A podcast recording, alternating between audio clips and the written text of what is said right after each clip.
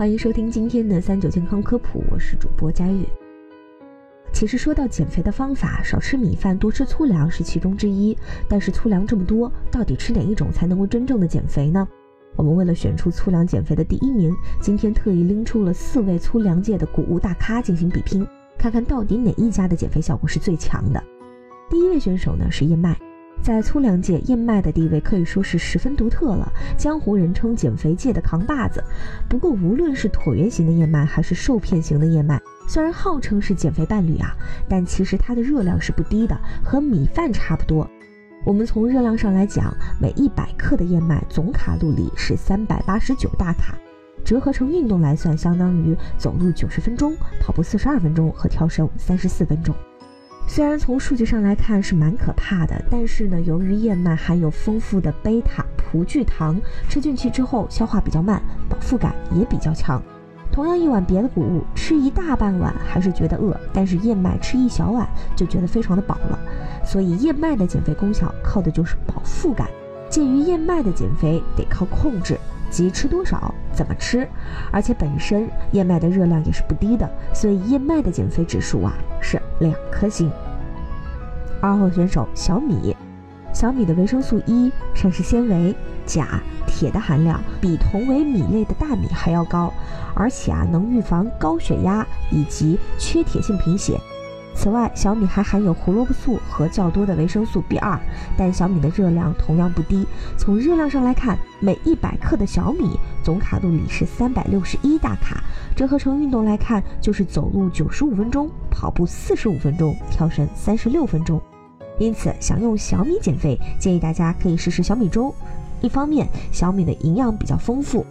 煮粥呢，能够保留它大部分的营养成分。另一方面啊，虽然它热量高，但小米的膳食纤维不少，能够帮助大家控制体重、治疗便秘、解毒等等。只要控制好量，不时吃些小米，对减肥还是很有帮助的。所以小米的减肥指数同样给两颗星。三号选手玉米，玉米体内的 B 族维生素、贝塔胡萝卜素和膳食纤维的含量高于稻米和小麦。还含有黄体素、玉米黄质等有益于健康的植物活性物质。从热量上讲，每一百克的玉米总卡路里是一百九十六大卡，和前面两个三百大卡的相比啊，玉米的热量其实可以说是一股清流了。那要怎么吃才能够减肥呢？其实最天然的方法就是清水煮玉米，或者直接蒸熟它，这样可以最大程度的保持住玉米原来的营养成分不流失，营养成分高。热量低，减肥指数值得给三颗星。四号选手荞麦，它和小麦啊同属麦派，但是荞麦的内核呢却要比它好，蛋白质组成中赖氨酸丰富，和米面等谷物搭档的话呢，蛋白质互补，营养更好。虽然很多人都觉得荞麦很苦，但是其实这是因为它含有一种叫黄酮类芦丁，它对改善人体的血脂和血管功能是有一定益处的。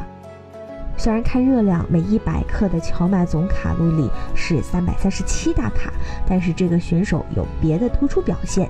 突出表现第一呢是含糖量低，其次啊含有理想的降糖物质铬元素，能够一定程度上加强胰岛素的作用，对于糖友们来说呢是十分有益的，对于减肥的人来说也很有帮助。